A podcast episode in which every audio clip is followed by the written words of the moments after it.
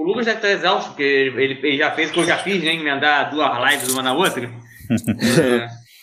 Vocês, eu, vocês querem que eu, que eu coloque a pauta de novo ou vocês já têm acesso aí no, lá atrás? Não, tá na mão. Eu tô, também, também. Mesma coisa.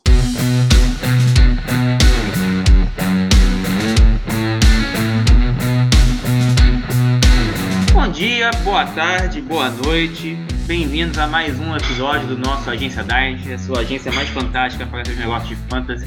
Não estranha a voz, mais uma vez estou sendo o apresentador quebra-galho, porque o chefinho mais uma vez não pôde estar conosco. Para quem não me conhece, sou o Rafael Rafik. Hoje eu tenho aqui ao meu lado o Lucas, ou Luquiba. Boa noite, Lucas. Boa noite, Rafik, Henriqueta, quem mais nos escuta. Pois é, hoje está indo de improviso, estamos gravando ainda no, no Monday Night, né? Então, talvez possamos passar, deixar algum detalhe passado, batido, mas o grosso já dá para fechar aí a, a pauta de hoje. Bem lembrado pelo Luquiba, excepcionalmente essa semana a gente está gravando durante o Monday Night, e nesse momento, inclusive, o Bills acaba de chutar um fio de gol para fazer 6 a 0 é, Então, se, se, alguma coisa diferente acontecer no Monday Night, infelizmente não vai estar no nosso episódio, por motivos óbvios. Mas quase todos os outros jogos aconteceram, eu acho que dá para a gente fazer um bom resumo do que já aconteceu. E o terceiro elemento de hoje é o Henriqueta, o Henrique, a estrelinha de Toronto que está em Niterói, mas sempre será a estrelinha de Toronto. Boa noite, Henrique. fala, Rafik, fala, Lucão, tranquilo, galera? É, a gente aqui, a gente faz quando dá, né? É, se vira dos 30. E é isso aí. É, qualquer coisa, acho que Paulo Hortência tenta dar uma acertada aí, se tiver algo de relevante no Monday Night, né? Mas, por enquanto, acho que tá tudo correndo aí como esperado. E a gente conta aí então o que rolou aí do domingo, da quinta, né? Que tem bastante coisa para falar já. Antes de começar, aquele aviso importante. Não esqueçam de nos seguir no Twitter. O nosso perfil é o arroba agência Dynasty. Entre lá e abuse e use da boa vontade do JM e do Rafik, eles são os responsáveis por responder às suas dúvidas e dar boas dicas. Vale lembrar que esse podcast é produzido pelo Tailgate Zone, então também não deixem de seguir o arroba Tailgate Zone no Facebook e no Instagram e o arroba Tailgate Zone BR no Twitter. Além disso tudo, também confiram o canal do Tailgate Zone no YouTube, onde toda segunda e quarta tem os portes. O programa que conta tudo o que rolou na última semana das quatro grandes ligas americanas. Agora, toca pro episódio. É, normalmente eu, o podcast começaria com o chefinho perguntando qual seria a minha impressão da semana. Então eu vou me perguntar e eu vou responder e depois passar a bola para o Lucas, porque a minha impressão vai dar o gancho para o que o Lucas quer falar. É, primeiro foi uma semana que muitos destaques defensivos, né? Se você tem uma liga de que pontua por jogadores individuais de defesa, muitos e muitos jogadores de defesa tiveram pontuações altíssimas porque o que não faltou foi jogo louco, né? Então nós tivemos uma pancada de fumbles, interceptações, eh, touchdowns defensivos, etc. Além de vários jogadores que acumularam uma quantidade gigante de tackle. E por outro lado, apesar de vários jogos terem tido muitas pontuações, que teoricamente costuma jogar as pontuações de fantasy lá no alto, muitos jogadores que surgiram são jogadores que dificilmente estão no roster de alguém. Então você até vai ter pontuações altas no time nessa semana, porque alguns jogadores carimbados fizeram ótimas pontuações, mas muitos e muitos destaques de pontuação, assim, de nível de estrela de jogadores que a gente se pergunta, quem? Ou até a gente sabe, mas que ninguém pega no rosto porque quase nunca entra. Eu vou deixar. O Lucas já, já separou o nome, eu tenho outros dois nomes para falar também de, de, desse tipo. Mas para mim o principal destaque da semana é esse que o Lucas vai falar daqui a pouco, que, da onde surgiu e fez o que fez. É, pois é, é a gente está falando do Donovan People Jones, né, wide receiver do Cleveland Browns. É, semana passada né, ele já tinha aparecido do nada, né, com cinco recepções, 70 jardas, é, mas sem touchdowns, né, então já ficou um pouco a pulga atrás da orelha do tipo, ah, um jogo de 40 pontos, né, de repente ele pode ser distribuiu bem a bola, então aquele cara que normalmente não está acostumado a pontuar aparece, né? Mas essa semana não foi isso que aconteceu, né? Nessa semana foi um jogo de apenas 14 pontos, né, para o ataque do, do, Cleveland e ele marcou os dois touchdowns, né? Então ele teve quatro recepções, 101 jardas com dois touchdowns. Ele está mostrando ser né, a arma de profundidade né, para Cleveland, é, ainda mais porque está sem a bola de segurança do, do Landry, né? E o Odell Beckham Jr. não tem química com o Baker, então eu acho que é hora de começar a olhar para outros wide receivers do Cleveland, né? Então fica aí a primeira dica do Donovan People Jones. É, e vocês já até falaram, né, do Odell Beckham aí na semana passada ou retrasada, agora eu não lembro, né, no panicômetro, e assim, esse panicômetro só aumenta, né? Já tirou do panicômetro, aliás, né? Já, já estourou aí esse medidor. É, até, porque, claro. até porque essa semana ele estaria nas lesões, né? Eu não botei nem ele nas, nas, lesões, mas parece que ele se lesionou de novo. É, e assim, é um outro destaque aí que eu vou dar, e a gente já citou ele aqui, mas eu acho que ele consolidou essa semana foi o Khalil Herbert, o running back do Bears, que se por acaso ele ainda está livre na sua, na sua liga fantasy, pega ontem, gasta tudo que você tiver nele. Mentira, aí depende da tua liga. Mas assim, pega. Se for Dynasty, pega. Com certeza. Porque você pode ter achado um running back titular aí por anos. É, vamos ver quando o David Montgomery voltar, lógico. Mas assim, ele já passou o Damian Williams e não tá mais nem no retrovisor, né? Já, já ficou lá atrás. Então, assim, é um. Se ainda tiver livre, é um baita valor. É muito bem lembrado pelo, pelo, pelo Henrique. Por um acaso, na Sharkfish ele não está disponível, porque eu peguei ele antes do jogo justamente pensando, eu tenho, eu tenho o Montgomery, né? Então, justamente pensando, quem sabe, o garoto é novato, às vezes novatos de running back surpreendem, ele surpreendeu. Mas assim, o Bill, o Bill, né? o, o Bears, ele, ele parece confiar muito no Montgomery. Então, o Montgomery deve voltar ali por volta da semana 10 da semana 11, e aí a gente, o Khalil Herbert não sabe muito bem o que vai acontecer.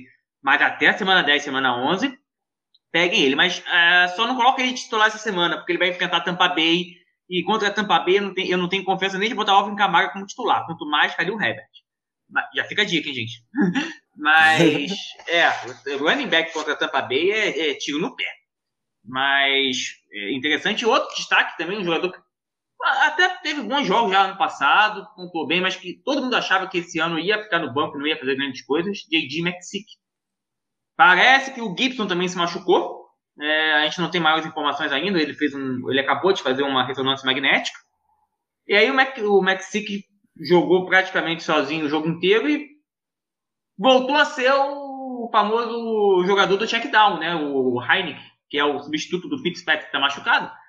É que nem o, uh, o Alex Smith adora fazer um check down e o J.J. Mexic está sempre, sempre livre para receber o check down. Então ele pontuou bastante em ligas é, pontos por recepção. É, acho interessante a gente, é, a gente notar também que no Seattle, é, apesar de ser o Dino Smith, a, a, a, produção não caiu tanto como a gente imaginava, né? Claro, assim, o Dino Smith não é e nunca será o Wilson Wilson. Mas o, o DK Metcalf produziu razoavelmente bem essa, essa, essa semana. O Dino Smith passou a bola. O Dino Smith perdeu o jogo. Mas assim, é, para fantasy, afinal de contas, fumble e interceptação no fantasy não é o fim do mundo. Para fantasy, o Dino Smith não complicou tanto assim os recebedores de, de Seattle. O, o, o Lockett não teve um bom jogo, é verdade, mas isso também com o Russell Wilson. É, é raro você ter um jogo bom de Lockett e Metcalf juntos.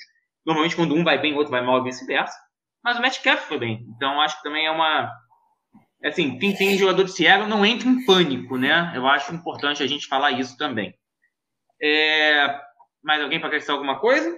Eu tenho uma, mais uma, uma dica, não sei se é hora de falar agora ou no, no, no final. Acho que é um jogador que também, com certeza, não está no radar de ninguém, né? Eu, provavelmente nem em, em, em Liga Dynasty. E é um cara que para o futuro está começando a mostrar que pode ter muito espaço, né? Que é o Chris Evans, running back do Bengals, né? Porque a gente sabe que nas últimas temporadas o Joe Mixon tem sofrendo com lesão e provavelmente vai acabar perdendo o espaço que ele tem de running back e wide receiver, né? Porque ele faz as duas coisas lá em, em Cincinnati. E com a, a, lesão, a, lesão não, né? Porque o, o Perrine, né? O Samaja Perrine, ele ficou por conta da, da lista de Covid, né? Fora do jogo, mas abriu um, uma porta né, para o Chris Evans. Ele teve é, quatro corridas, o que não é uma produção tão alta assim, mas ele teve três recepções, e é por isso que fica de olho, que ele está mostrando que ele consegue fazer os dois, né? Tanto receber quanto correr. E a gente adora, né? Esses jogadores que começam a aparecer do nada, de repente ganham espaço por conta de lesão e aí se firma, né? E acaba sendo o futuro da franquia. Então, eu acho que vale a pena só ficar monitorando, né? Não digo para para gastar as coisas, mas se ele estiver dando sopa aí, se ele tiver com uma vaga aberta aí na, na sua reserva, vale a pena você estocar ele para sua Liga Dynasty. Bom ponto aí, e só para acrescentar que, assim, pelo menos para mim, o Joe Mixon não é um corredor eficiente, nunca foi, né? Sempre correu aí pelo volume, e eu não acho ele um bom pass catcher também, tanto que era o Gil Bernard, né, quando ele estava lá ainda. É, então, assim, para mim, essa vaga aí, sabe, o Chris Evans ou qualquer outro aí tem é, muita possibilidade de tirar, é, sabe, de tomar essa vaga, né? É, não é como. Eu acho o John Mixon muito mais em risco do que o David Montgomery quando voltar. Só que aí o Berço pode resolver dividir aí as carregadas, a gente não sabe, né? Mas sim, o John Mixon quer, tá com os dias é, contados. Por favor, por favor, Matt Neg, não escute o Henrique. eu não falei que é correto, mas eu não duvido nada. Não, num, time que coloca o Montgomery para marcar o Miles Garrett, eu não duvido de mais nada. É. Eu nunca vou esquecer uh. essa jogada. Eu acho que é a terceira vez seguida que eu falo que, assim, gente, assim, é um absurdo. É um absurdo. É... Eu, eu, eu, eu, discordo um pouquinho, eu acho que o Mixon é, é razoável. Eu, eu, eu, até não acredito que o Mixon. E já vai uma dica para a gente também, gente. O Mixon não é aquele jogador que se achava que ele era dois ou três anos atrás, aquele running back fantástico. Então eu acho ele um bom running back. O problema é que ele já tá meio velho também, né? Porque ele perdeu tanto tempo com lesão. Eu acho que ele já tem 25 ou 26 anos. Ele não tem mais do que 2 anos de liga. É por aí. E muita lesão já, né? Muita pancada. Pois né? é. Já tá. Pois é. Tá meio batido aí. É 25 o... ainda, mas ele entrou muito novo. Eu acho que ele entrou com 21. É, ele tá no quinto ano dele já, né? Então, assim, pesa mais. É, o outro também que, tá, que, começou a ter lesão demais e a gente começa a preocupar é o Christian McCaffrey. Mas a gente vai é, falar dele daqui a pouco na parte das lesões. É, bom, podemos ir para o panicômetro? Bora. Bora, bora. Bom, eu, eu fui mais econômico no panicômetro essa semana. É, é, normal, à medida que a temporada vai avançando, o panicômetro vai reduzindo, óbvio. É, eu botei cinco jogadores: Chase Edmonds, Terry McLaurin, Tyler Boyd, Miles Sanders e Chase Claypool. Todos eles tiveram performances ruins essa semana. Alguns já têm segundas ou terceiras performances ruins. Outros é só a primeira. É, vocês querem falar de alguém ou vocês vão deixar eu falar sozinho? Bom, é, eu posso dar um pitaco rapidinho do que eu acho de cada um? Claro, óbvio. É, dessa lista que você mandou, para mim, o pânico total é o Tyler Boyd. Né, já, já era um, uma ameaça quando o, o Bengals trouxe né, o Jamar Chase, que ele provavelmente iria perder snaps, porque o Higgins já tinha meio que solidificado como alvo principal do, do Joe Burrow, né? E agora com o Jamar Chase fazendo o que ele está fazendo fantástico, então provavelmente não vai sobrar muito volume, né, para o Boyd. Então esse para mim eu acho que é o, o, mais crítico de todos.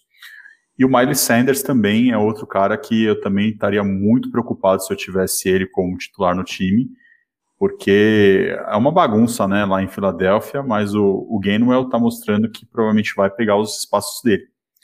O McLaren, eu acho que não há nenhum motivo para ter pânico, né, o, o, Claypool também, eu acho que não tem motivo para ter pânico, e o Chase Edmonds, ele está jogando o volume alto, o único problema é que não está tendo touchdown para ele, né, na hora do touchdown estão preferindo o, o Connor, só que a produção dele está tá interessante. Então, eu acho que não é motivo para pânico. Eu acho que aí ficaria só com Boyd e com Sanders. É, é concordo aí com o Lukiva praticamente 100%. É, o Tyler Boyd já era anunciado essa piora aí dele, né? Porque T. Higgins e Jamar Chase tem muito mais é, capital de draft investido, né? Ou seja, é um investimento mais, muito mais pesado que o Bengals fez e até mais nome, né, do que o Tyler Boyd, que já é o cara que está aí no quarto ou quinto ano dele na liga, né, teve altos e baixos, então assim, já era esperado. O Miles Sanders é preocupante, esse sim. E o Kenny Gainwell, eu acho que fui eu que falei, mas eu não lembro, lá no início, que o Eagles mais uma vez procurava o próximo Darren Sproles.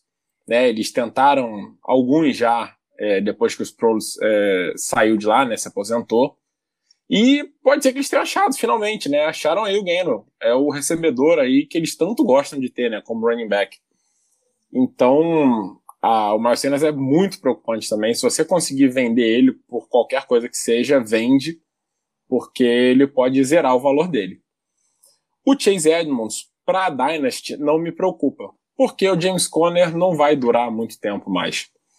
É, mas se você tem uma redraft, aí é o problema que o Lukiba falou. O James Conner está roubando os touchdowns. É, e eles estão dividindo as carregadas, né? O James Conner está tendo bastante carregada. Só que para Dynasty não, aí o Edmonds ainda vale bastante. E McLaurin e Claypool não me preocupam não. Foi um jogo, o McLaurin né, uma situação aí de quarterback mais uma vez ruim em Washington, mas o talento está lá. É, Claypool também, situação ruim, né? Mas um dia vai se acertar. É, e até mesmo com o Big Ben dá para se ter bons jogos. Então nenhum dos dois me preocupa não. No meu caso, eu vou discordar um pouquinho de vocês. É claro, os dois que mais me preocupam, acho que é, é, é, é natural e óbvio, é o Miles Sanders e o Tyler Boyd. É, eu sempre brinco aqui que o meu panicômetro vai de zero, que é nenhum problema, com um jogo ruim, semana que vem tá tudo bem, e até o 5, que é pode dropar, porque não, você não consegue nem mais tocar, não tem mais valor nenhum. O Miles Sanders já tá no 4, querendo ir para 4,5, porque tá ficando muito claro que muito provavelmente ano que vem ele, não, ele não, não, tem, não é mais titular, não tem mais espaço. O Igor já deu mostras claras que abandonou, não, não acredita mais em Miles Sanders. E o Kenneth Gainwell cada vez mais ganhando mais espaço num time que, tá, que o ataque tá péssimo, né? A gente não pode esquecer que o Eagles, o ataque tá péssimo. E um ataque péssimo, o running back não pontua de jeito nenhum. É muito complicado. É, o outro é o Tyler Boyd, que eu botei nessa lista de propósito. Eu queria justamente pontuar que foi só o T. Higgins voltar e o Tyler Boyd começou a ter pontuações muito baixas. Claramente, esse ataque do Bengals não suporta dar pontos de fantasy para três recebedores ao mesmo tempo. O recebedor alfa é o Jamar Chase, eu acho que está ficando cada vez mais claro isso, está óbvio. E o T. Higgins é o 2, e isso também ficou claro. O Tyler Boyd ficou na pista. Tente trocar enquanto ele ainda tem algum valor, porque nesses três jogos, dois ou três jogos que o T. Higgins não jogou por lesão, o Boyd pontuou bem. Pode ser que alguém não perceba isso e você consiga trocar, mas troque o quanto antes, porque o Boyd, salvo uma lesão, não vai mais a lugar nenhum é, também é um panicômetro ali de 3, 3,5. É, o Edmonds me preocupa porque, justamente pelo que o Lucas falou, ele me preocupa, me preocupa muito mais do que o Lucas. É, ele está tendo volume, está tendo volume, mas ele não está tendo passe, muito simples, porque o time do Cardinals é muito bom. E a partir do que o time do Cardinals é muito bom, ele está sempre à frente. Se ele está sempre à frente, ele não precisa ficar forçando passe para running back. E sem passe, especialmente em ligas é, PPR, eu parto do princípio que hoje em dia 90% das ligas designers ou são, são PPR ou meio PPR, você precisa de um running back. Ou você tem um running back lá Derrick Henry, que todo jogo corre 150 jardas, ou você precisa de um, de um running back que receba alguns passes. E o Edmond até sabe receber passe. Ele, ele não é ruim de receber passe, não. Muito pelo contrário. Mas uh, o, script do jogo do Carlos quase nunca pede para que, passe a bola para, para o running back e chega na end zone, que seria o ganha-pão dos running backs, os, os, os touchdowns estão indo todos para o James Conner. Então, é, é, um pouco preocupante. E é claro, se você está numa Liga Dynasty e você não disputa é, título, ou você pode se dar o luxo de gastar um, um spot deixando o Edmonds no banco, não venda. Ele, é, ele tem mais um ou dois anos problemas de liga, ele pode ter um, ótimo valor no que vem, afinal de contas, o Connors também já está nas últimas, como, como bem falou o Henrique. Mas para esse ano me preocupa, me preocupa muito.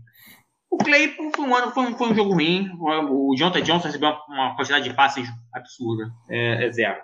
É, eu só queria só fechar uma coisa, oh, Rafik, que assim, o Claypool hoje não me preocupa, mas para o futuro preocupa, porque assim, eu vejo acontecer hoje com o Claypool o que aconteceu com o Juju na época do Antônio Brown. Quando o Juju se comportava como o 2, né, com o Antônio Brown sendo o 1 um e, e, tendo ali a, as marcações, o jogo do Juju fluía.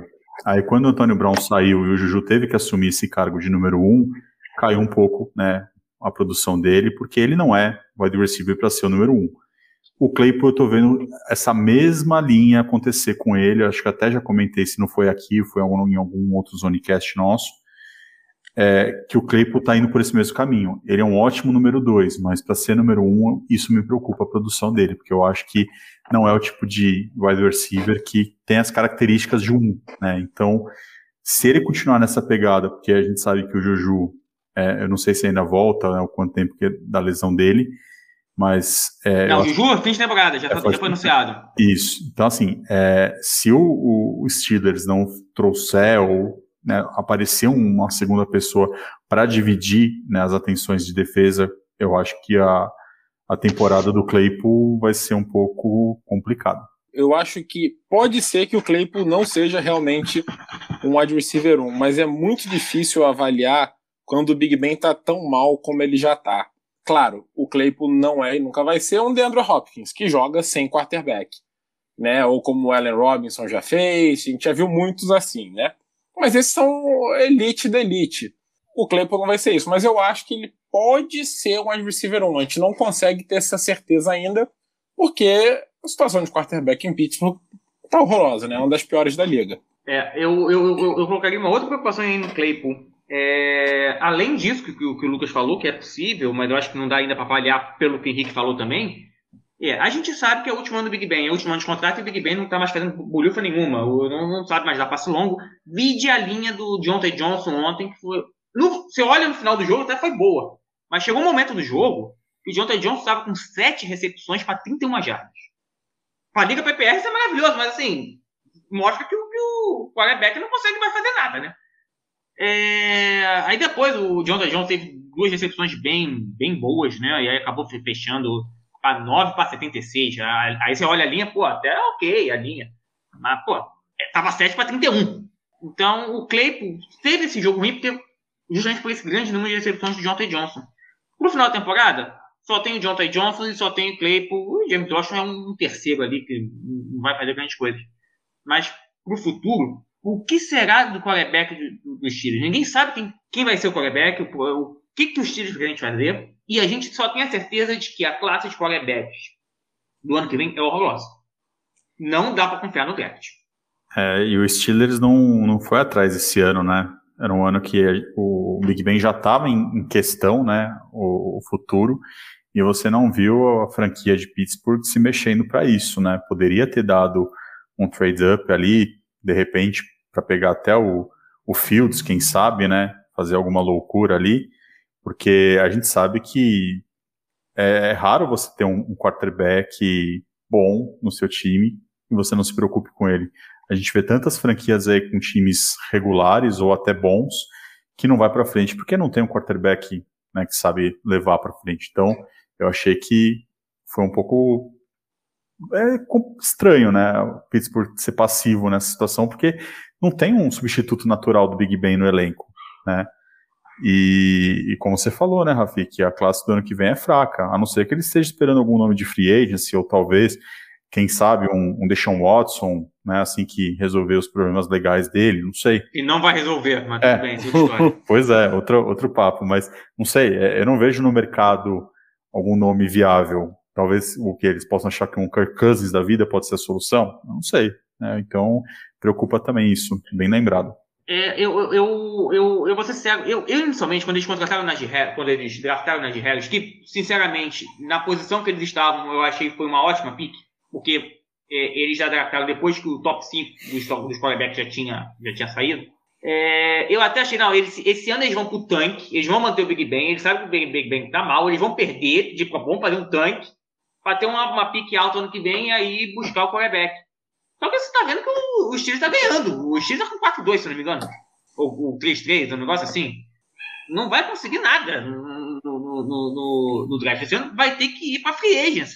E aí, gente, free agents é uma loteria completa. A gente não faz a menor ideia. Ou pode ser que eles consigam uma troca, sei lá, Aaron Rodgers. Não sei. Mas, sei lá, é, é, é, é muito nebuloso para você apostar isso no fantasy. É, e por isso eu não recomendo que, que, que, que nesse momento você não, é, não aposte para Dynasty e ninguém dos Steelers, a não ser o Najee Harris, porque o running back dá-se um jeito, mesmo sem, sem, sem quarterback, mas é. o é bom.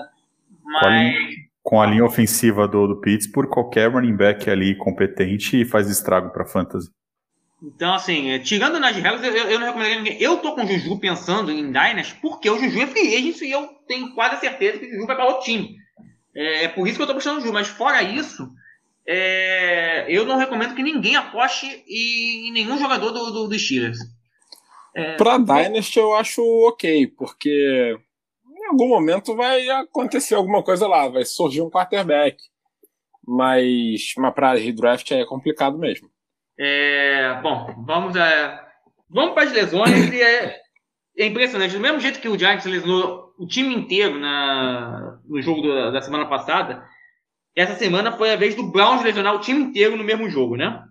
Então, o Browns já foi sem o Nick Chubb. Nick Chubb já estava machucado antes. Não se sabe se ele volta essa semana, lembrando que o Browns essa semana joga na quinta. O Mayfield machucou de agravou a lesão que ele já vinha carregando no ombro. Ele voltou, continua a jogar, mas é uma lesão que claramente está atrapalhando ele a jogar. Ele não está lançando os passos de forma correta.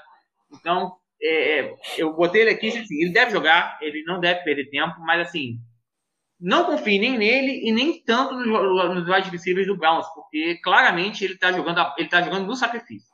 É, não, concordo, e acho assim, o, qual que é o, a força do, do, do, jogo do Baker Mayfield? É você ter dois running backs competentíssimos, né, e aí os jogos de passe profundo, né, as big plays que ele faz. Ele não tá com ombro para fazer big play, né? E os running backs dois estão baleados, então é, é um risco enorme ali a situação de Cleveland. É, e só para completar, o Baker Mayfield, acho que todo mundo tem algumas críticas a ele, né? Muitas críticas, mas ele tem aquele quê de Big Bang de não ter medo de pancada, de jogar até onde não aguenta mais, né? Então, assim, ele pode se ferrar nessa, né? Ele pode se quebrar, já tá quebrado, né? e não vai querer sair, não vai dar uma DJ Cutler e pedir para ser trocado, ser trocado não, ser, né, pedir para sair do jogo. Então, assim, é, a situação do Browns é preocupante, realmente. É, e já não tinha recebedor, né? Só tendo o novo People Jones, como a gente falou. Agora não tem nem running back.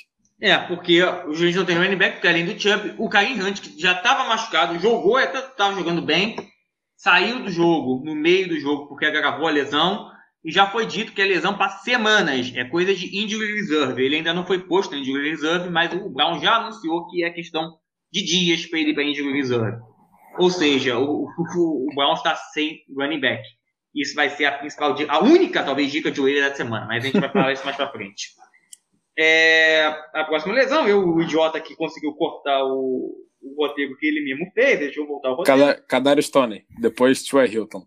É, não, é, antes do Carlos Jones, só pra falar que o Odell também se machucou nesse jogo. Não ah, deve, é. deve continuar a jogar, mas assim, também assim, o Odell já era, tá machucado.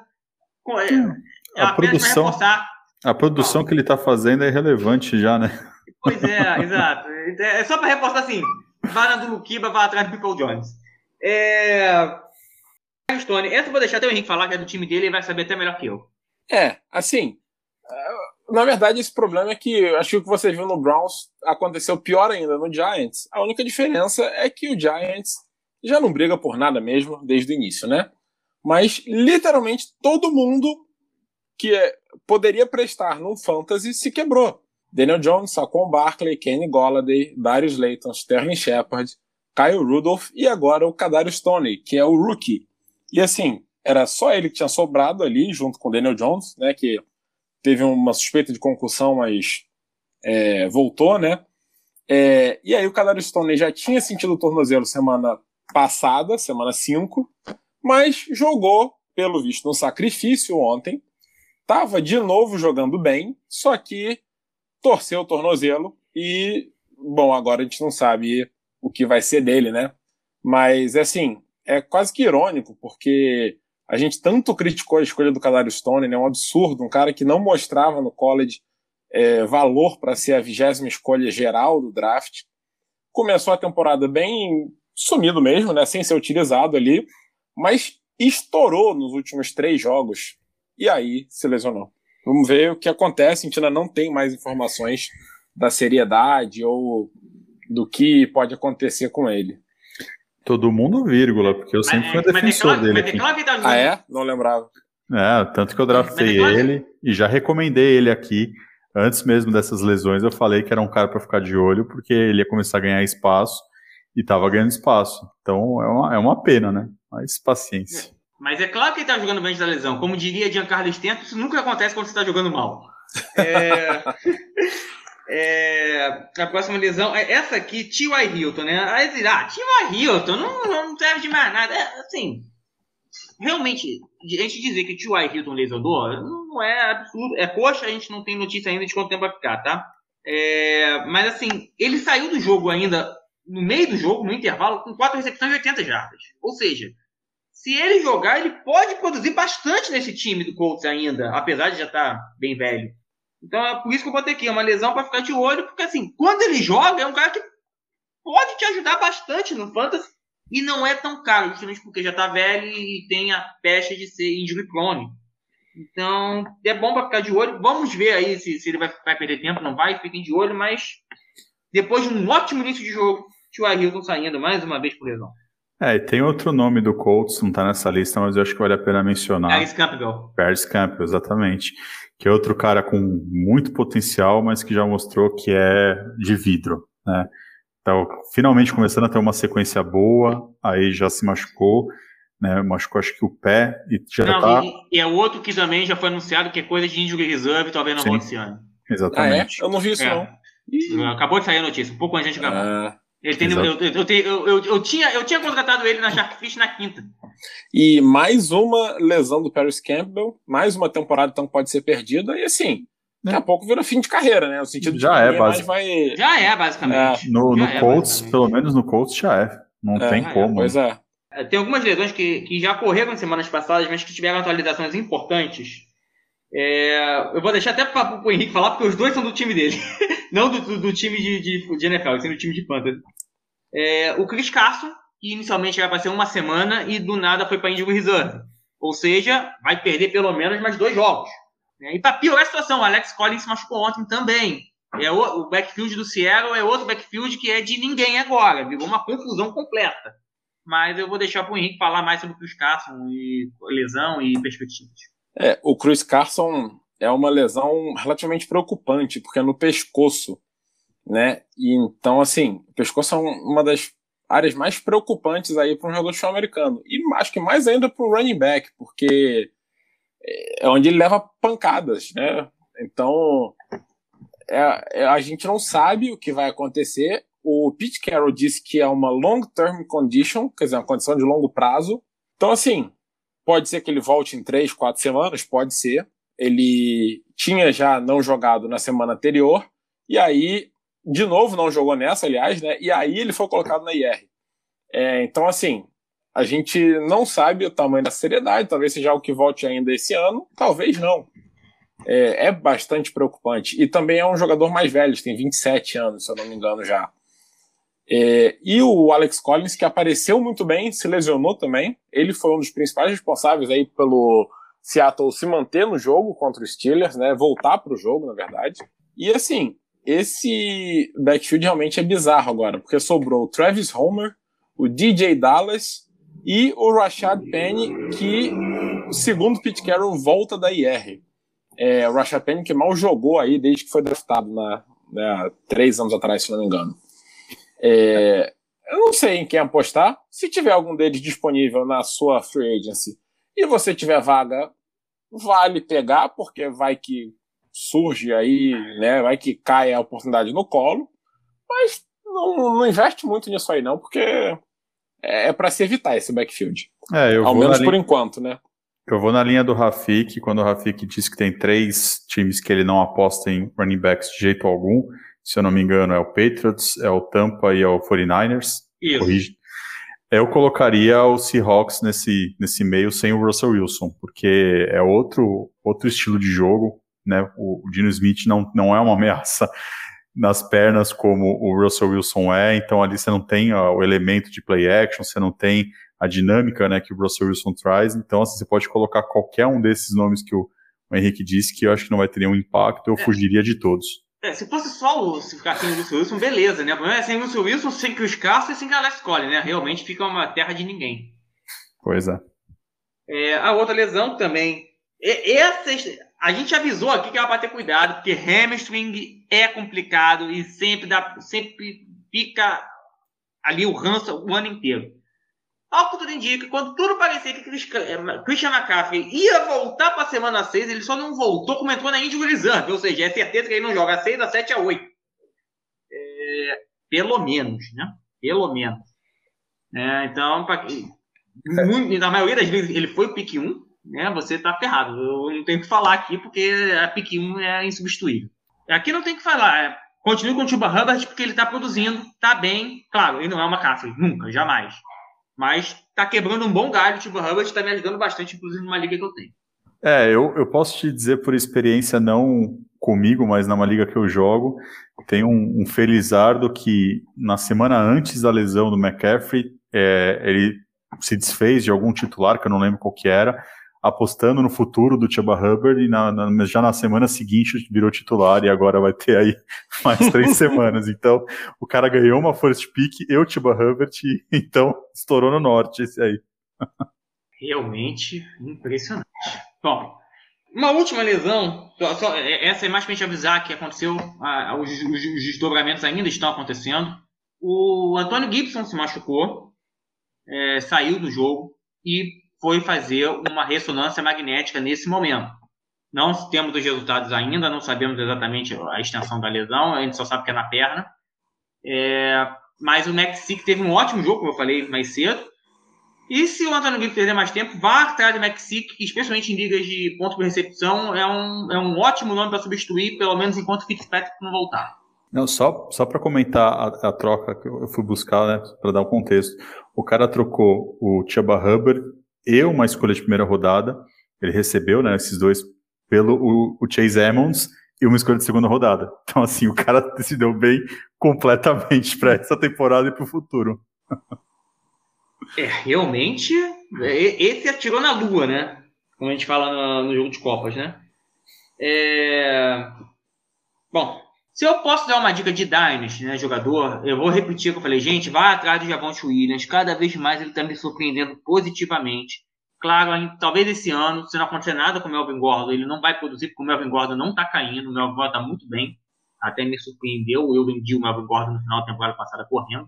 É, não me arrependo, mas é, ele está me surpreendendo mas corre enquanto o valor dele ainda não sobe. Eu não posso mais pegar o Javante Williams, que está com o João Maurício, o João Maurício não vende nem por um decreto, porque o João, o João Maurício sabe a mesma coisa que eu. Mas vai atrás do Javante Williams, por favor. Outro que também, que, que assim que resolver a situação de quarterback em Miami, também deve começar a jogar bem, começar a pontuar, é o Jalen Waddle. São dois novatos que, que eu estou gostando muito de ver. É, e na, na Wave, eu acho que as, as duas grandes dicas é Dernest Johnson e Demetrius Felton. Os dois são running backs do Browns. A gente acabou de falar que o Browns está sem running back. Qual dos dois vai ser o running back? Não sabemos. Por isso, apostem. Então, assim, não gastem muito dinheiro, mas são as duas únicas dicas numa semana que tem seis buys e é muito difícil. Uma semana que muita gente vai se complicar para montar os seus times. É, eu tenho uma dica de, de waiver. É, ele está em semana de buy, então, assim, é, provavelmente ninguém vai desesperado nele mas o volume dos últimos dois jogos dele já está começando a chamar atenção, que é o Jamal Agnew, né, wide receiver do Jaguars, que é um cara que provavelmente deve estar tá livre aí na, na sua liga. Eu acho que vale a pena ficar monitorando, porque está crescendo o número de snaps dele e a, parece que ele tem alguma química com o Trevor Lawrence, né? Então, assim, vale a pena ficar de olho. Como eu disse, ele está em semana de bye, então não vai jogar para essa semana, mas se você tem uma vaguinha aí sobrando, talvez valha a pena você pegar ele agora. É, e esse aí vale a pena dizer que, assim, é até estranho, né? Porque tem o Marvin Jones, o Lavisca Chenou lá, mas o Jamal Agnew tem sido preferido. Mas é isso aí, né? Não custa pegar. A minha dica dessa vez vai ser para trocas. E são dois jogadores, é, eu diria que um tá subindo e um tá caindo. A gente falou aí do Paris Campbell e do T.Y. Hilton lesionados, né? Isso significa que sobrou o Michael Pittman Jr. lá em Indianápolis que já era um cara que gostava muito. É, ano passado ele sofreu com lesões, ele acabou não tendo tanto destaque, né? Jogou a maior parte da temporada, mas não teve tanto destaque. Esse ano está tendo mais. Não vai sair barato, porque ele é novo. Mas eu não acho que ele é tão valorizado quanto deveria ser. E, e o Colts também é um time que eu acho que daqui a pouco vai se acertar contra quarterback, né? Não sei se é o Jacob Eason, não sei se vai draftar alguém, mas é, acho que tende a melhorar do que está agora, e o que está agora já é bom para o Michael Pittman. Então, acho que vale a pena tentar essa troca por ele. Acho que você pode conseguir por um valor não muito caro. O outro é o Terrace Marshall Jr., de Carolina, que não está bem esse ano, ainda é novato também, né? Compreensível. É, o Panthers está um pouco estranho, o Robbie Anderson também não está recebendo bola. É, o Sam Darnold teve jogos excelentes, teve jogos horrorosos. É, mas eu acho que vale a pena você buscar o Terrace Marshall se o dono dele tiver decepcionado com o fato de que ele só tem 13 recepções em 5 jogos. Né, de que ele é totalmente é, inválido, digamos, atualmente. É, mas o Robbie Anderson já tem certa idade, não é o futuro de Carolina, mas o Terrence Marshall pode ser. Então, assim, acho que se você conseguir, busca ele, porque pode estar barato também. Eu tenho uma, mais uma dica também de troca. É, é um cara que já acho que já foi um, uma produção ótima, estava sofrendo aí nos últimos dois anos e com a troca que rolou agora é o Zach Ertz, Boa. né, Tyrande do que era do Eagles, que agora está no Cardinals, com a lesão do Max Williams que estava aparecendo bem lá em Arizona, eu acho que é um nome interessante. Provavelmente você vai conseguir comprar ele barato, né? Porque quem tem o Zach Ertz estaria, acho que dando até de graça. Eu digo isso porque eu já tenho ele em duas ligas, então estava difícil até uma terceira rodada por ele. Então se você tiver disponível, pega, porque eu acho que vale a pena, né? Tyrene sabe que é, são poucos nomes que produzem bem. E nesse time da Arizona, talvez possa dar match aí. Bom ponto. E o Dallas Goddard não adianta você ir atrás agora, porque o valor dele nunca teve tão alto, né? Pois é. Mas é. o Zach Ertz vale a pena. Bom, então vamos lá. Eu separei aqui três nomes que, por coincidência, um wide receiver, um running back e um quarterback. É, vamos começar pelo running back. Dario Henderson Jr., compra ou vende? Vende. Tá, é, se eu tenho ele, eu não vendo, e se eu não tenho ele, eu não compro. Se eu tenho ele tô brigando, eu não vendo. Se eu tenho ele e não tô brigando, eu vendo assim que possível, porque eu acho que o valor dele é esse ano. Então, assim, se eu não tô brigando, se eu tô pensando no futuro, eu vendo. Se eu não tenho ele, eu também não compro, não. Essa aí eu tô com o Lucas. Eu, se tenho, eu compro, principalmente se eu estiver brigando. E eu concordo com, com, com, com o Henrique. Se eu não estiver brigando, vende logo, porque provavelmente com a volta do Canecas ano que vem, o valor dele vai ter uma boa queda. O wide receiver é um wide receiver que sempre é um cara que divide opiniões há anos. Cortland Sutton. Cara, se eu tenho ele, eu mantenho no time também, eu não vendo. E se eu não tenho ele, eu compraria, porque eu, eu acho que o volume dele é bom.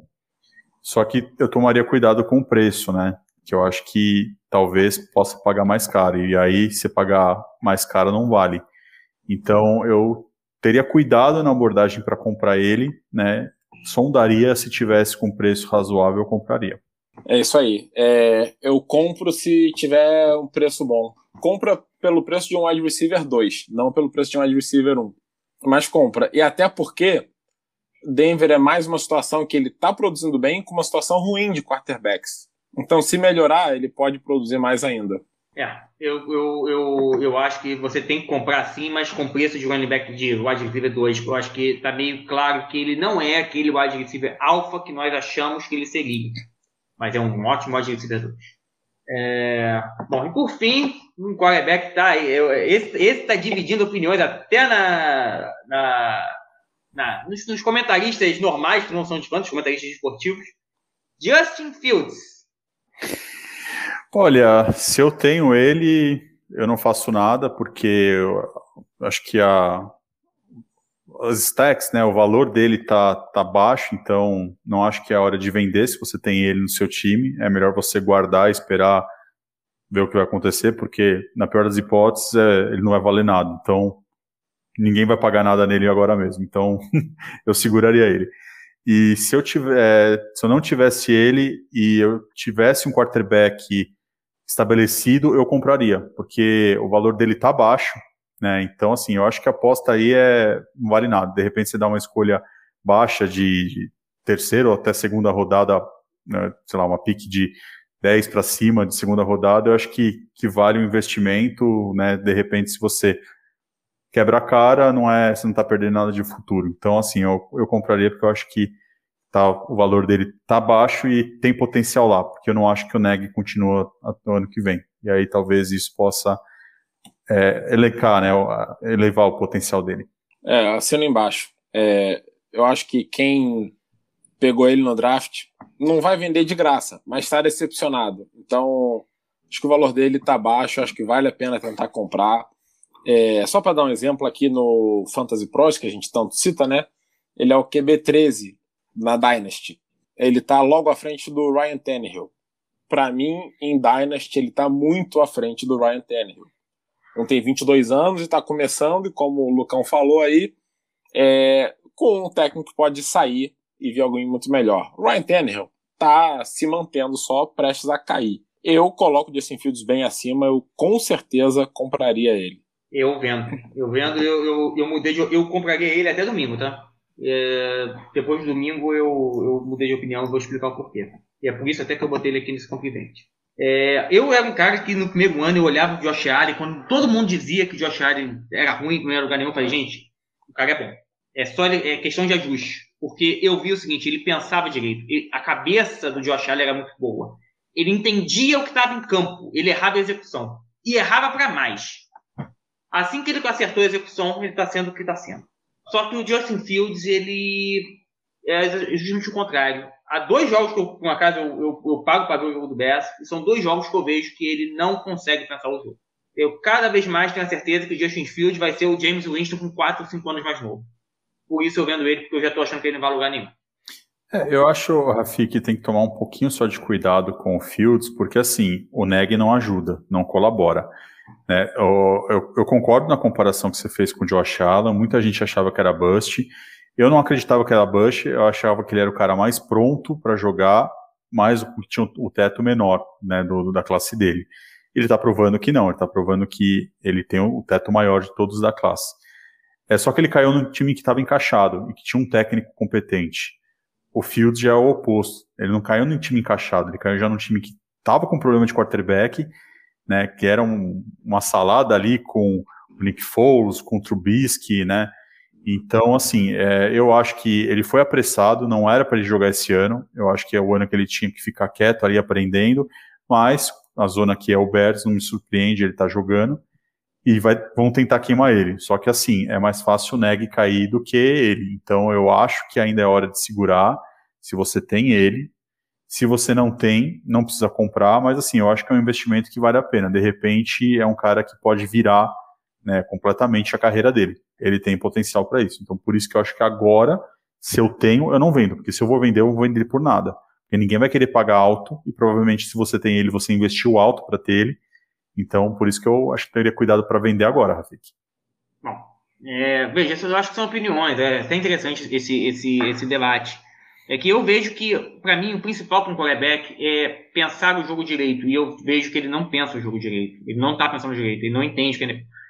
Pode ser que um técnico bom é, ajuste isso nele? Pode ser, mas a minha a, o meu feeling diz que é muito mais fácil você ajustar a execução do que o pensamento. Não, com certeza. Eu não tiro uh, esse argumento. Eu só acho que, assim, o fato de pensar é, é, aquilo que eu te falei, tem quarterbacks que já são mais prontos no, no, primeiro ano, né? O Fields a gente sabia que não era um quarterback para esse ano.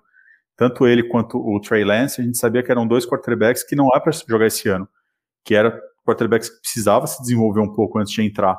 Né? O Allen não. O Allen, quando foi draftado, dos quatro ou cinco, se não me engano, ele era um pouco mais pronto. Né? Mas assim, a gente imaginava ele que o, o mais limitado. Só que ele mostrou que ele não é limitado, mostrou que, né, que no time certo ele está jogando demais. Agora, o, o, Fields, eu acho que apressaram colocar ele justamente por conta disso. Essa parte de pensar, isso é o, é o quarterback novato apressado. Né? Você não pode colocar ele porque ele não vai saber o que fazer mesmo, e aí ele vai fazer besteira. Teve um, um, um lance que o, o Allen Robinson estava vazio, livre, que era touchdown fácil, colocasse a bola lá. E ele não, nem, acho que nem olhou para o Allen Robinson, né? Ele decidiu correr com a bola e tomou a pancada. Então, assim, aí é, é o, o, comum de um quarterback cru jogar. Então, por isso que eu, que eu, teria cuidado. Eu acho que ainda é cedo para analisar que ele não sabe pensar, porque a gente sabe que o sistema do Bears é ruim. E aí fica difícil de você ter uma, uma opinião se é problema do quarterback ou se é problema do treinador. Então, por isso que eu acho que ainda eu, eu ficaria com um pouco de. É, não venderia ele, porque para vender ele eu vou estar tá perdendo valor. Só por isso. Ah, fica aí duas opiniões distintas e o, o ouvinte pega aqui achar mais razoável. Obrigado a todos por mais uma audiência. Lucas, suas palavras finais, depois o Henrique já pode entrar direto para a gente finalizar essa paçoca. Cara, obrigado pelo convite. É, eu sou meio que o, o, reserva imediato aqui, né, do Dynasty. sempre entro quando acontece algum imprevisto e muitas das vezes eu entro de sopetão, né, sem tá, sem ter feito, né, a minha pesquisa para participar. E uh, eu gosto bastante da, das discussões, principalmente com você, né, Rafik, para falar de, de, de, futebol americano. Eu acho que a gente consegue conversar tranquilo, só não dá para falar de beisebol. Mas de outros esportes eu acho que rende bastante. Só agradecer aí. Vale a pena também mencionar, eu sei que não é, é, é futebol americano, mas mais um Grand Slam de Boston. Essa aí tá uma loucura para quem também gosta de beisebol, né? Que série, as duas séries são muito boas, aliás, mas o Boston tá batendo uma bizarrice. É, e valeu, galera. É, Luquiba, queria dizer que você é o nosso Kalil Herbert. Quando bate o desespero, você chega lá e resolve a parada. a diferença é que o nosso chefinho é muito melhor que o Matt Snake, né? Isso aí não tem comparação. Mas valeu, galera. Bom demais estar aí com vocês dois. É, e é sempre bom, né? Que aí eu fico observando a discussão de camarote. É, sempre altíssimo nível. E espero que tenha ficado bom aí nosso podcast no Monday Night Football. Espero que os ouvintes gostem aí. E acho que é bom porque a gente pode dar mais ideias até das waivers, né? Só para finalizar, mais um obrigado especial para o Lucas, porque se o meu time tivesse na Championship Series jogando nesse momento, eu nunca pararia de ver o jogo para gravar um podcast. E ele mas, pagou.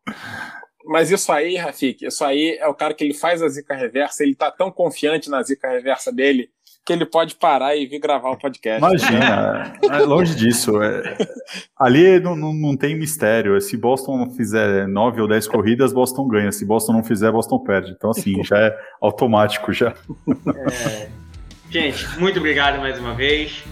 Até a próxima semana com mais um Agência Dynasty. Espero eu com o chefinho já voltando a ser o host, porque isso é muito difícil e depois ele me dá bronca porque eu não faço uma bancada de coisa que atrapalhei na gravação. Um abraço a todos, gente.